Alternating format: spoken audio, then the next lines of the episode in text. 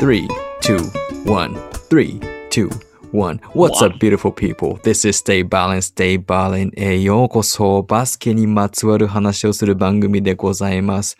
まあ、時にはね、NBA の話、B リーグの話ね、そういうプロバスケの話をしたり、まあ、時には我々自分たちのバスケ、まあ、コーチとして、選手としての話をしたり、まあ、時にはバスケと全く関係ない話を、まあ、無理やりバスケのワードを入れて、まあ、一応バスケにまつわる話として話したり、まあ、そんな、うんえーバラエティバスケ番組でございます。わお。めっちゃイントロちゃんとしてないですか？いや、どうしたんだろう、急に。あと一個、実はイントロ言うとき絶対揺れるよね、こうやって。ちょっとそれれね見抜いて、て。そのムーブを見抜いてて、俺は。これが僕が一番リラックスでできてるね、ポジションなんで、スタンスなのなで、るほどね。そこはばらさないでください。はい、映像を流してないので。ですね。はい。はい。で、えっと、ホストの、えー、地蔵でございます。えー、163センチで、最近はね、リバウンドにハマってるんですね。えー、 heart over height、ハッシュタグ heart over height、えー、訳すと、ハッシュタグ、えー、身長よりもハートっていう感じでやらせてもらってます。どうぞよろしくお願いします。な んなんだこいつ。どうも、ビッグモーです。最近は、えっ、と、加湿器の中にですね、アロマオイルを入れて、ちょっと部屋をいい匂いにするっていうのにハマってます。よろしくお願いします。はい OL。かわいい自己紹介してみましたね。ちょっと、いや感ー、じですけど。こはいのどうですか？ふ二人での収録、久しぶりですね。そうですね。最近ゲストが来てたのでね。うんはい。いや、ゲストやっぱいると、やっぱ面白いですね。新しい風がね。うん。いや、僕はその新しい風が吹かないように、ちょっと順あのレギュラーの座を奪われないように、ちょっとなんとか風を止めようと、ちょっと頑張ってたんで、ちょっと印象悪かったかもしれないですけどね。はい。あ、だからみんなの口数少なかったんですか？いや、違う違う。だって3人。数少ないし、しかも、うんうんうん。そのゲストの印象を下げようと下げようとね。やばい。素の 悪い部分が出てしまっていたかもしれないですね。ここさ、ここ何回かは。ちょっと今日は巻き返したいですね、そこの状況は。はい。まあそうですね。まあ、あのうん確かに、あの、3人いるとね、話が、まあ、割と難しくなるので、今日はもうちょっとビッグモーの声をもうちょっと聞きたいなということで、え2お人だけの収録を久しぶりにやろうかなと。いいですね。通常回ですね。はい。はい、通常回でございます。ということでね、早速はいビッグモーから話したいトピックがあるとお伺ったんですけど、はい。ありがとうございます。今日のテーマはですね、ズバリ、えーお仕事ですね。働くということを。えこれバスバスケ、バスケ番組ですけど、大丈夫ですか？なんか急にね、怪しいですけど NHK の高校講座みたいなの始まりましたけどね。好きだからな、NHK。いやいやいや、まあそんな真面目に、なんだろう、まあ、固く話したいわけじゃないんですけど、うん。いや、僕ら、まあ去年まで自動コーチしてましたし、大学生に関わることちょっと多いじゃないですか、普通の人より多分。ねそうですね。そうそうそう。で、やっぱ大学って学生最後って絶対言うけど、学生最後の後に何が待ってるかといったら、やっぱ社会人になって、まあ進学する人とかもいるけど、まあ大体は社会人になってお仕事してお金をまあ稼いでみたいな方になっていくと思うんだけど、うん。結構さ、言うんだよ。なんかみんなバスケしに大学来たわけじゃないとか、まあなんか時間楽しいけど時間の無駄な気もするみたいなとかあって、うんうんうんで、も、なんかこう、本当は俺たち、こう、なんかさ、将来にさ、こう、つながるみたいなさ、こともさ、まあ、大人になってから気づいたりもするじゃん、バスケが。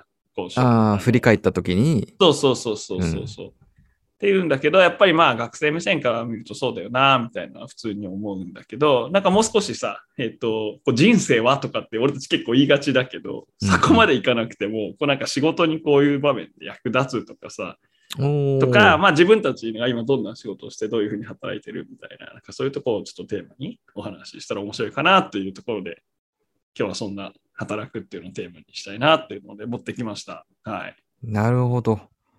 どうでしょ 硬いですね。う いや、だから言ったじゃん、硬くないようにっていうので、やっていきたいですけどね。はい。まあね、我々ね、立派なね、立派な優秀な社会人ですからね。いやー、俺たち本当社会人って呼んでいいのかな？もう社会の片隅人間だと思いますけどね、本当に。それは言い過ぎ。いや、社会人こんな月曜の、もう火曜になってるけど、0時50分とかにこんなおしゃべりしてないから、みんな明日に備えて寝てんだよ、大体。まあね、それ言われちゃね。まあそう、そうだろうな。確かそうにね。だよね。遊んで暮らしてます。はい。今我々、ちょっと今冷静になって考えたら何してんのかなと思っちゃいましたね。怒られるよね、これで。明日眠いとかしたら。はい、いいですけどね。なるほどね。はい。ジョーさんはなんか最初の仕事と今の仕事、まあ、転職一回していると思いますけどね。はいはい。なんかどうやって仕事とか選んでたんですか、最初。卒業して。え、真面目に答えていいんですか？まあ、でもまあいいや。もう話したいこと話してもらって結構です。い。や、あの、でも、えっ、と、最初の、えっ、と、まあ、会社、企業うん、の決め方はすごい、あの、俺らしいですよ。俺らしいイコール適当ってことなんですけど、あの、大学4年生の時に、うんうん。あの、僕、まあ一応英語と日本語両方話せるんで、そのバイリンガル用の、そのキャリア、キャリアフォーラムっていうか、その、うんうん。なんだろう、いろんな企業が来て、その面接とか行うイベントがあって、そこに行ったんですよ。うんうん。うんで僕、もともと4年目じゃなくて、卒業した後にそのイベントに行って、まあ、就活しようと考えてたんですけど、うんうん。その練習として4年生の時に一度行ってみたんですよ。とりあえず、まあ、うん。面接の練習とか、そのレジュメとか、あの、履歴書の書く練習とかね、うん。どんな企業がいるのかっていうリサーチのために行って、うんで、自分が知ってる企業、まあ、聞いたことある企業に、とりあえず履歴書を全部置いていって、うんうんで、それで、えっ、と、1個はなんか面接まで行って、面接がポンポンポンと済んで、うん入れてもらったから入ったって感じです。なるほど、なるほど。じゃあ別に、夢だったあの企業とかそういうわけでもなく。全くないです。聞いたことがあったから 応募して、うんで、まあ、運運よく入れてもらったって感じですね。ねでもまあそうだよね。知らないもんね。働いたことなかったらどうやってね、働く場所を選ぶかなんて決めようがない、ね。そうそう。ねあうんあともう一つあったの決め手として、まあ一応その、うんあの、採用いただいて、うんえっ、と、でも僕がそこに行くって決めた理由としては、その仕事内容的にデスクワークじゃなかったんですよ。うんうんうん。あの、倉庫で働いていたので、はいはい。立ち仕事なんですよね。うんうんうんで、僕、あの、あんま落ち着いて勉強できるタイプではなかったので、うん。長時間ね。うん。だから長時間デスクワークするってイメージがあんまつかなかったっていうか、絶対そわそわしちゃうんだろうなっていうのを思って、だったら立ち仕事の方が向いてるかなと思ってうん。選びましたね。うん。条件知ってる、立って仕事するっていう二つっていうね。だけです。以上。あと、あと日本に来れるっていうね。そうだね。日本に行きたいって言ったけど、ね、全然絞れないけどね、その条件だとね。ね今考えたらよく入れましたよね。うんまあね、まあ縁があったってことでしょうけどね。まあでも、そこから転職して今のお仕事になったわけですけど、なんか考え方とか変わったんですか？その仕事に対してみたいな。仕事に対しての考え方？うん。まあ、す変わりましたね。お変わりました、変わりました。あの、前、ちょっと真面目な話しちゃうな。いや、いや、じゃあ普通に話せばいいんじゃない？そんなうんあの、前の会社って割と、あうんうの、大きな企業なんですよね。そうですね割と大,、はい大手っていうね。はい。はい世界的にも有名な企業ですよね。はいはい。で、えっ、と、まあ、もちろん、さっきの理由で入ったから、別に自分にフィットしてる仕事でもなく、うん。まあ、生活するためにやっていたし、キャリアを積むためにやってたけど、別にその仕事自体をエンジョイしてたかというと、まあ、楽しいことももちろんありますよ。ね。楽しいこともあるけど、トータルでエンジョイしてたかというと、エンジョイはしてなかったと思うんですね。うんうんうん。で、えっ、と、まあ、その仕事を辞めた理由も、そこが大きくて、その自分が毎日8時間、まあ、10時間ぐらいかな。10時間この仕事をして、まあ、お金はもらってる。それもすごいね、うん社会人としては素晴らしいことだけど、うんその10時間で、まあ、タイムイズマネーってよく言い方するじゃないですか。うんうんうんうんうん10時間、自分の10時間を犠牲にして、それをお金をもらっている。で、それってすごいなんかもったいなくねえかみたいな思っちゃって。うんうんうんだったらその10時間を楽しいことしながらさらにそれ追加でお金もらえたらもうずっとプラスなわけじゃないですか。うんうんうんら10時間がマイナスでその、それ以上プラスでもらってたらまあ別にプラスではあるけど、ね、10時間めちゃくちゃ楽しい理想の仕事してさらにお金もらったらもうプラスプラスなんですよ。そうだよね。うんうんうん。実際そうすべき。うん、はい、はい。そう思った時に、うん。あ、ちょっとそういうの探してみようかなと思って辞めたんですよね。うん。なるほどね。その時間をお金に変換するだけっていうところで。そう。まあ、それでさ、なんか、お金の使い道をもうすぐ思いつく人、あれ欲しい、これ欲しいとかいう人だったら、なんかそれはそれで幸せそうな気するけど、あんまないもんね、地蔵ってね、多分。ないないない物欲的なね。うん物欲もないし、買いたいものも得意ないし、まあ、うんご飯とか食べるの好きだから、そこにはお金使うけど、うん。別にそんな、ね、言うてか、ね、あるじゃないですか。そんなご何万飯とかね、うん、10 5万だ、10万だとかっていうわけじゃないもんね。じゃないので、うん、そうね、確かにそのお金を稼ぐ理由ってのがなかったんでしょうね。その必要以上にね。うんうんうん。で、やめて、で、今は割と、その、毎日 ね、楽しく。やれてるっていうのはあるので、まあそういう意味では考え方は変わったのかなとは思いますよ。なるほどね。いや、だって DJ やったりとかね、声のね、お仕事が増そうですね。DJ 国っていうまあ MC とかね。MC か。うん MC やらせていただいたり、まあインタビュアーやらせていただいたり、あとはシンプルに今バスケに関わる仕事をやらせてもらってるので、うんあ常にバスケのことを考えてるっていううね、んうんまあバスケ好きにとっては、まあ、すごい夢みたいな仕事なんじゃないですか？そうだよね。ねえバスケを仕事にするっていうと、なんかパッと思いつくのはね、やっぱプロチームで活躍するとか、そこのスタッフだとか、まああとはそのバスケ用品のメーカーでとかっていうのがなんかパッと思いつくけど、もうそれだけじゃないもんね。俺もなんか地蔵の話聞いて、あ、なんかすごいいろんな世界あるんだな、みたいなのはうん初めて知ったところもたくさんあるんだけどね。うん、面白いよね。なんかそういう働き方あるんだ、みたいなの。そうですね。いやでもさ、ちょっとなんか微妙に話変わっちゃうんだけどさ、なんかさ、まあ、学生からしたらさ、部活なんて仕事みたいなもんじゃんっていうのは、意味としては、そのなんかさ、まあね時間とかさ、そうそうそうそう。だし、ある程度そうそう責任とかさ、組織のそうそうそうそうそう、組織としてもだし、責任としてもあるし、みたいな。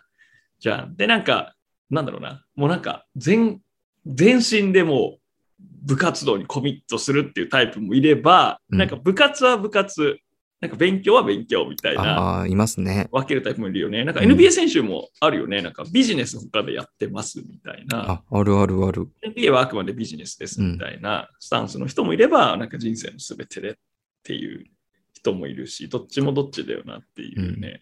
うん。確かにね。え、ビッグモーはどうなんですか？もうビッグモーがその最初の会社に入った理由っていうのは僕はうっすら聞いてたんですけど、はいはいはい。ビそうですねッグモーも。転職してるわけじゃないですか、一回。そうですね。はい。そこで何か変わったりしたんですか？その仕事への考え方みたいな。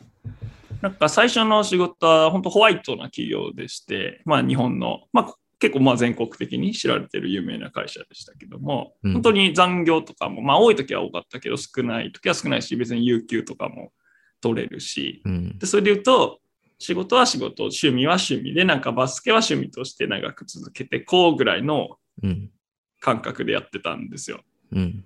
なんだけど、まあそのコーチを本格的にどんどんのめり込んでいくにつれて、なんだろうな、やっぱそっちの方がさ、こう、楽しいというか、自分の本当にやりたいこととか生きてる意味とか、なんかそっちの方の、えっと、感覚がすごい強くて、その1日8時間で週5回っていうのに耐えれなくなってきたんだよね、そっちの、あの、別時間として。そうそう、全く分けてる、分けるタイプだったのが、その分けてる あんまり、あの、面白いって思えなくなっちゃって、分けてること自体がきつくなっちゃったんだけど、うん。だけど、まあ、そこからもうバスケってこう突っ込むっていうよりかは、なんかもう少しこう、大きい話で人を教えるのが好きとか、成長するのが好きとか、うん。もうちょっとなんか広く取ってみて自分のやりたいことみたいな。で、まあ今はあの大学生の就職の支援をしているような会社で働いてるんですけど、だからかぶ、なんだろう、別、全く別じゃないし、完全にかぶってるわけでもないしうん、ちょっと重なり合ってる部分があるみたいな、なるほど。そういうなんか距離感ですね。バスケットと仕事っていうのが。それが、うんやりやす、それが理想なんですか？今のビッグモーからしたら。例えばうん、オプションとしては、まあもちろんその、できるできないは置いておいて、もうバスケを仕事にするっていう人もいるわけじゃないですか。まあ僕はちょっと、あの、例外じゃないですけど。レアなケースですけど 例えばまあコーチとか、まあコーチやってるじゃないですか。それを例えばプロコーチとか、うんあとはまあなんだろうな。まあ今コーチはプロコーチしかいないのかな。でも、うんあの、ままあ、あそういう、スクールやったりとかね、自分でね。そうそうそうあるじゃないですか、他の道が。はいあるよね。それと、うんそう、それは例えばもう100%自分の仕事も人生も趣味も全部バスケに入れるうんうんうんうん。と、今のビッグモーの、まあ、両方なんかね、その重なってるとこあるけど、まあ一応分かれてるっちゃ分かれてるっていう。うんうんうんビッグモーからしてはどっちの方が、うんうん。どっちが理想っていうか、そうだよね。この二つにはいはい。の、その働き方についてどう考えてるんですか？うんうんあの、多分前提答えはなく、もう本当に、まあ、地蔵もしたけど、探し続けているっていう最中ですけど、今時点ではですね、僕はあんまりこうバスケでお金を稼ごうっていうのは、なんか意図的に結構避けてて、あの、お金もらわないからこそピュアに好きでいられるっていうさ側面もあるじゃないですか。しかも俺結構母校で教えてたから、本当に自分の好きでやってたから、うん。うんなんか冷静に考えるとお金もらってなくてよかったな、みたいに思うことが結構あったりうん。するんですね。なんだけど、まあ、ちょっとまた今回新しいチームに関わって、まあ、ちょっとまあ、いくらかのね、あの、まあ、責任としての、ちょっと多少の、あの、手当みたいのもいただくみたいになった時に、ちょっとやっぱりまた、同じバスケのコーチでも関わり方変わってくるなっていうのは思っているし、結構ね、このタイミングでこの1、2週間、なんか仕事ってなんだろうみたいのを一人で考えたり、ボスとまあ話したりみたいなのをやってまして、そう、まあ別に詳細はここでは言わないんだけど、結論、こう、続けていくことになりまして、しっかりね。うん。で、まあ時間とかは調整したりするんだけど、あの、なんだろう、メンタリティ的には、えっと、引き続き、こう、会社の目指すものにフルコミットで、こう、ついていくっていうのは変わらずでやっていくんだけど、そう、だからね、えっと、今は仕事頑張ったら得られるものをバスケにこう、活用できるし、バスケで得たことも仕事で活用できるしっていう感じで、いい、いい距離感かなとは思っては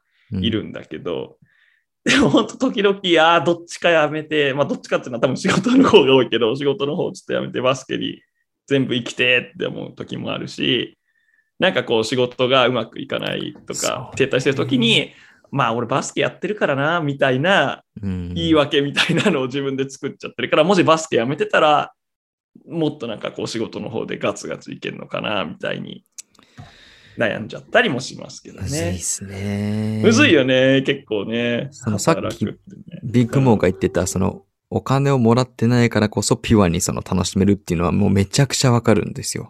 うんうんうんうんうん。そのピュ、なんだろうな。それをうまくね、うまくね、バランスできる人もいるんですよ。うんうんうんうんでも、むずいですよね。僕うはん。結構むずいなと思うんですよね。だからその、それこそうんプロまで、バスケ選手ね、NBA とかのプロまで行って、うんピュアでまだバスケを楽しんでるっていう選手がたまに、たまにじゃないけど、まあ、そこそこいるんですけど、うんその選手たちすごいなと思って。うんどう切り分けてんのかが全くわからない。うんうんうんうんうんなんか、あの、バスケのプロではないけども、まあ、働いてて、本当それを楽しんでる人ってのもいるよね、結まあ。ね。うん。まあね。切り分けるか切り分けるべきじゃないかみたいなことをそもそも思わないみたいなね、人もいるから、ねえ。なんだろうな。わかんない。またさ、最近さ、あの、コーチ始めたての頃にさ、教え教えてたというかな、まあ、一緒にやってた選手たちがさ、あの、だんだん社会人デビューをどんどんしていってってですね、はいはい。だからみんなどう、なんか元気に働いてるかなみたいなのも結構不安、不不安というか心配というか、なんかうん元気かなみたいな思うことが最近増えたなと思ってて、はいはい。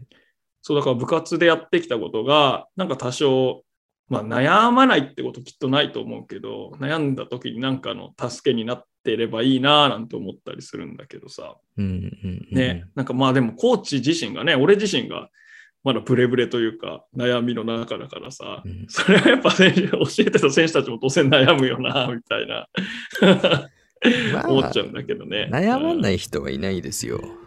うん。ううんん逆に悩んでなかったらちょっと不心配かもしれないですねい。やーまあでもコーチとしてはこうやっぱ笑顔でのびのびとね活躍してほしいなっていうのは正直な気持ちとして思っちゃうんだけどね。おじさん。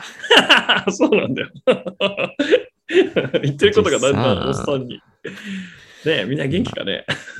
まあね、それは思いますよね。う。うんんそれはきっとコーチやっている以上ね、どんどんせあの選手たちが卒業して社会人になっていくわけですからね。特に大学、うんね、もうすぐ社会人になってっていうね。その心配は絶えないでしょうね。うん。確かになんかちょっと話の切り口変えてさ、バスケから学んだこととかある？なんか。あ、そっか。それ聞きたかったんですもんね、そうそう、それももう一個のテーマとして。はいはい。そのバスケをやってていいのだろうかみたいに悩んでいるさ、人たち。バスケから学んだことね。うんあ、一つあります。あの、うんバスケのリングにね、バスケットボールって二つ入るんですよ。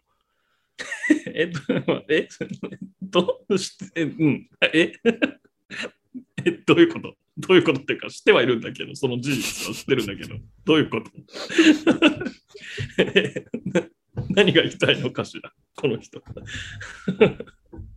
あと、スリーポインター。うん、スリーポイントって、うん、ツーポイントよりもうん。確率低くなりがち。これ、この後めっちゃ深い話出てくるよ、これ、きっと。これね、例えだから、みんな聞いてる人。セブンティーンは嫌い。なるほど、えーボールは2つ入る。スリーポイントの方が確率低い。セブンティーンは嫌い。つまり、何が言いたいのかというと、バスケ楽しい。伝わってくれたかなこれでね、地蔵の思いがね。伝わんねえわ。よくわかんねえし。え、ビッグモーなんか学んだことあるんですか？俺に来た。いや、俺はね、なんかね、運よく最初の会社も今の会社も、あの、面接官がバスケ経験者だったんですよ。えー、そうそう。だから俺がね、就職できたのはね、運が良かったのとバスケしてたおかげなんだけど、うんなんか俺の働き方は、まあ簡単に言うとリバウンドとスクリーンですみたいな。おー、面白い。そうそう僕僕が点を取るんじゃなくて、チームが勝つために、その目立たない仕事とか、なんか裏方の仕事を喜んでやるし、それで誰かが点決めてくれたり、チームが勝ったらそれが嬉しいですみたいなことを言ってて、それがね、面接官に刺さったの。あ、なるほど、みたいな。でもしそれが、なんか全然ね、スポーツやったことないですとか、バスケ知らないですみたいな人だったら、なんだそれみたいな。確かに こいつ、オフボールスクリーンがどうのこうの言ってるけど、なんだろうみたいな。言われちゃうから。でそれはラッキーだったマジで。えその話を本当に面接したんですか？あ、そう、なんか話してるうちに面接官の人が、実は僕もバスケやってて、みたいな言ってて、ああ、みたいな。で、まあ、俺別に話すこと用意とかしていかなくて、その場でなんかうん話してたから、あ、だから、例えると、本当リバウンドです、みたいな。そういう話してた、実際に。へえ。面白いな、そういう面接。バスケの話をできる面接ってね。そうそうそうそう。明らかにだってバスケの話の時の方がさ、こうなんか話せるじゃん。ノリノリで。確かに。にね。だからバスケに例える。うんうんなるほどな。確かにその面接官してる側からしても、ビッグモーがバスケの話になったら、ビッグモーがより魅力的に見えますもんね。楽しく話してるからね。ね、それはね、そう客観的にあると思うわ。楽しそうに話せるからね。うん。なるほどな。うん。それが。うんうん。ババスケしててうん、良かったっていうか、仕事につながったことですか？バスケから学んだこと？あの、そう、リバウンドとオフスクリーンの話をし したってさ、あの、まあぼね面接で使えるよと大し。うん面接で使えるテクニック。オフボールスクリーンの魅力をた語れっていう。参考にならないし、まあ、スラムダンクを読んでたら言えることだしな。スラムダンクオフボールスクリーンあんまないけどね。あの、赤木がまあダウン。スクリーンを三井にかけるぐらいだけど。まあまあいいですけど。だよね。違うよ。最後まで諦めないとかそういう話だよね。本体はね。違うう。ーん。ああんまり感じないけど。なんだろうな、バスケで学んだこと、だ地蔵はそういうのあんま考えないタイプだもんね。そういうさ。俺はこうバスケといろいろ連想させちゃってさ、うん。言うタイプだけど、地蔵はもうなんかバスケはバスケみたいな。別にそこからこう、変にいろいろつなげたり、別に意図的にしないもんね。うんそうっすね。なんだろう、うんあんま、まあいいや、一旦置いといて。はいはいはい。まあいいよいいよ。僕はバスケで考えるっていうことが不得意なんですよ。あーバスケで例えると、みたいな。じゃなくて、バスケをやってる時に考えることが不得意なああ、んですよ。はいはいはい。コート上でみたいな。そう、そうそう。んんなんですよ。ノーだから簡単に言うとバカなんですよ。そうそうそう。納金プレイっていう。そんなことないですけどね。うんあの、それは、あの、まあ、大学とか入ってから学ぶようになったんですけど、もともとは全然なんだろう、楽しむ、な勝ち、勝ちたいっては、もちろん勝ちたい気持ちはあったけど、勝つためにどうすればいいとか、チームメイトとこういうコミュニケーション取った方がいい、チームワーク大事とか、うん言葉では知ってたけど、それを自分の中でプロセスあんましてないタイプだったんですよね。うん、うん、うん、うんうん。で、まあ、あの、僕高校ぐらいからコーチ始めたんですけど、弟のクラブチームのコーチ始めて、うん、うん。まあ、その時から、まあ、ちょっとは考え始めるようになったんですけど、得意ではないんですよ。うん、うんうん。だからバスケのことについてちゃんと考えるってことがないから、その連想までは至らないんですよね。なるほど、なるほど。うん。だから、まあ今パッと聞かれて、バスケで役立ったこと何って言われても、ちゃんと考えたことがないから答えはスッと出ない。で今から考えて 一週間後にこの話したら、まあ何かしら答えは出ると思うけど、次に続くほどのテーマでもないですけど。え本当ですか？みんな期待しないですか？いやいや、してないんじゃないワクワク。いや1話で終わる。理想の答えなんだろうって。大した答え出てこねえし、きっと。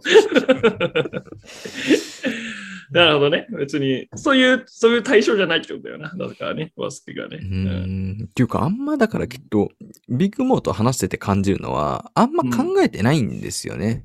あの、バスケだけじゃなくて、うんうんうんうん。あの、日々。あの、日々考えてないんですよ。その、これをこうしたから、ああだったな、だから今これできてるなとかっていうのがあ少ないんですよね。あ。うんうんうんうん特に振り返りは弱いです。振り返らないタイプななんで、いや、だから次にね、進んでいけるって即、あの、面もあるしね。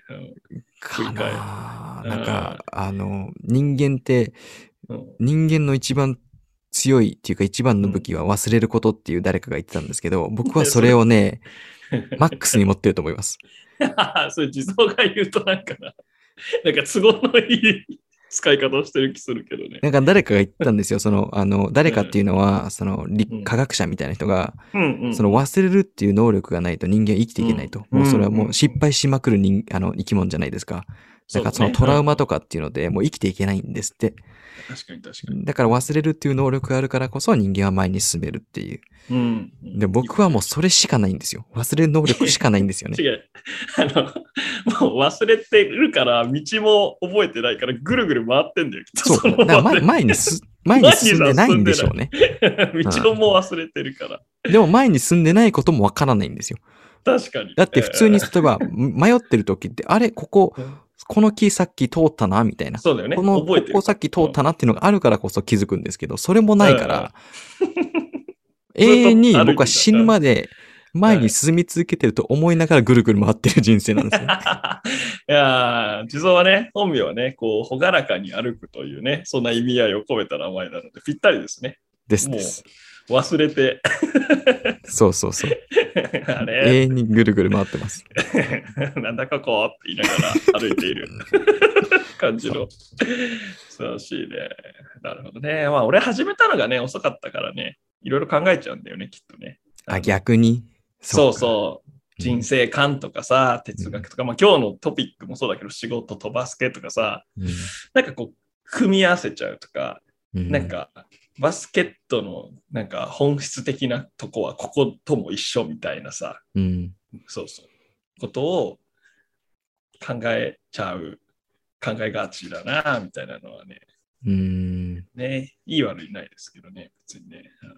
いや、なんか、あの、そうですね。いや、ビッグモートがこういう、うんまあ、ポッドキャストの、あの、お題とかテーマとか、聞くとうんうん常にポンポンポンって出てくるからね、きっと常にそういうこと考えてるんだろうなとは思ってるんですけど。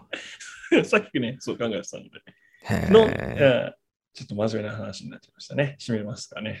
はいそうですねんいや、何が言いたいかというとね、あの、みんな、みんな頑張れっていう、こう、3月からね、あの、今年の就活生の、こう、大手企業の就活解禁みたいな時期なんですよ。この2月、3月っていうのは。まあ、だから、うん。頑張れ就活生っていうところで、はい。このチャンネルを使ってくれればと思います。はい。はあ、でもちちょっと今日気づいちゃったんだよな、ぐるぐる回ってるってことに。明日から 生きていけるかな。いやいや、もう明日には覚えてないから、今日話したこと。え？大丈夫だよ。もう明日忘れてるから大丈夫。何をですか？いや、もうダメじゃん。やばいな。では、えー皆さん、今日も聞いていただきありがとうございます。